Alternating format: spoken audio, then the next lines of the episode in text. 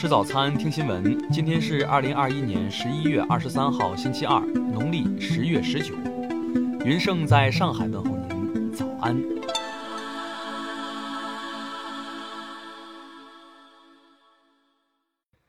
首先来关注头条消息。近日，网传一张落款为江苏省南京市建邺区人民法院的判决书引发热议。图片显示，判决书中将江苏省南京市写为安徽省南京市。有网友质疑图片系 PS 制作而成。二十二号下午，建邺区人民法院办公室回应称，上述判决书图片属实，提到的安徽省南京市部分确实是法院的工作失误，已经将补正裁定书送达当事人。听新闻早餐知天下大事，下面来关注国内新闻。国家发展改革委消息，十一月份以来，全国统调电厂日均供煤达到八百一十万吨。较去年同期增加超过百分之三十，最高达到九百四十三万吨，历史峰值。二十二号，国务院办公厅印发关于进一步加大对中小企业纾困帮扶力度的通知，鼓励有条件的地方对小微企业用电实行阶段性优惠。国家卫健委二十二号消息。将于明年在十五个省份开展老年医疗护理服务试点，以点带面，推动全国老年医疗护理服务快速发展，惠及更多老年人。国新办二十二号消息，我国第一部地下水管理专门行政法规《地下水管理条例》下月施行。据水利部消息，受近日强冷空气影响，二十二号起，我国北方河流全面进入二零二一至二零二二年凌汛期。截至二十二号十七时，受降雪及路面结冰影响，内蒙古、辽宁、吉林、黑龙江、新疆境内二十四条高速、两条国道，共计三十三个路段公路封闭。国家统计局官网发布了《中国统计年鉴二零二一》，其中男女性别比备受关注。数据显示，二零二零年年末男性占比百分之五十一点二四。近期多地发布公告，明确。二零二一年一月一号之后申领或补换的第三代社保卡，将由全国社保卡服务平台生成电子社保卡，经本人同意后可直接使用。下面来关注国际新闻。据美媒二十二号报道，美国新泽西州一家养老院二零二零年被警方发现有十七具新冠患者遗体，当时被指防疫不力。然而，这家养老院在事发后改了名，仍继续营业。且有政府医疗补助资金支持。法国参议院在当地时间十八号通过了新的动物福利法，二零二四年起禁止动物店展示出售猫狗，宠物主人遗弃也将被严厉处罚。日本一方核电站三号机组此前因故障频发停运，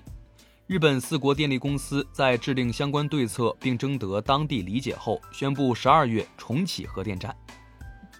当地时间二十一号下午，美国威斯康星州的一辆汽车冲撞圣诞游行队伍，造成至少二十人受伤。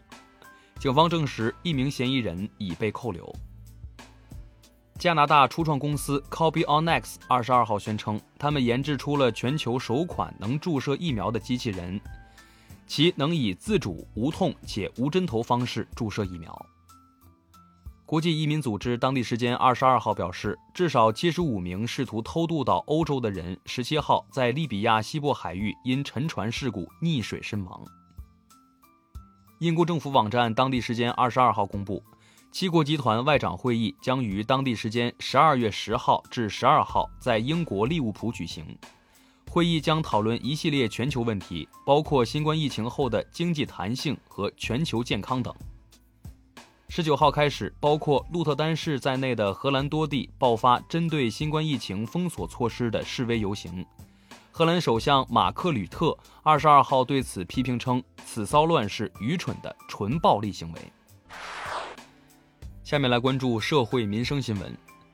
二十二号，内蒙古玉泉区民和花园三号楼发生爆炸，初步调查系因管道燃气泄漏引发，目前造成一人死亡，十四人受伤。十五号，河南洛阳交警查处一辆超员客运车，经现场清点，车上除驾驶员张某外，还有五十二名学生，共载五十三人，而核载人数为十九人，超员达超核定人数百分之一百七十八点九。二十二号，人人影视字幕组侵权案宣判，被告人梁永平因侵犯著作权罪获刑三年六个月。十七号，邯郸市磁县人民法院公布了一起典型案件，引发社会关注。当地一男子在妻子提出离婚诉讼期间，强行与对方发生关系，因为遭到反抗未能得逞，结果构成强奸罪，获刑八个月。二十二号，四川甘孜州德格县公安局公布了一起非法猎杀野生动物案，四名嫌疑人和一名非法收购野生动物及制品的犯罪嫌疑人被捕。最后来关注文化体育新闻。二十一号举行的国际滑联短道速滑世界杯男女混合两千米接力决赛中，中国队由范可新、张雨婷、任子威和孙龙出战，最终以两分三十九秒三八六的成绩夺冠。二十二号消息，陷入困境的重庆两江竞技俱乐部，不仅去年的欠薪并未还清，今年新产生的新欠薪也累积了六个月。十九号晚，中国男篮召开了赛前动员会，郭艾伦、周琦就曾参加综艺节目道歉。二十二号，由张艺谋和女儿张默联合执导，国内首部聚焦抗美援朝狙击手题材的电影《狙击手》发布定档海报，官宣将于二零二二年大年初一上映。目前春节档已有十三部新片。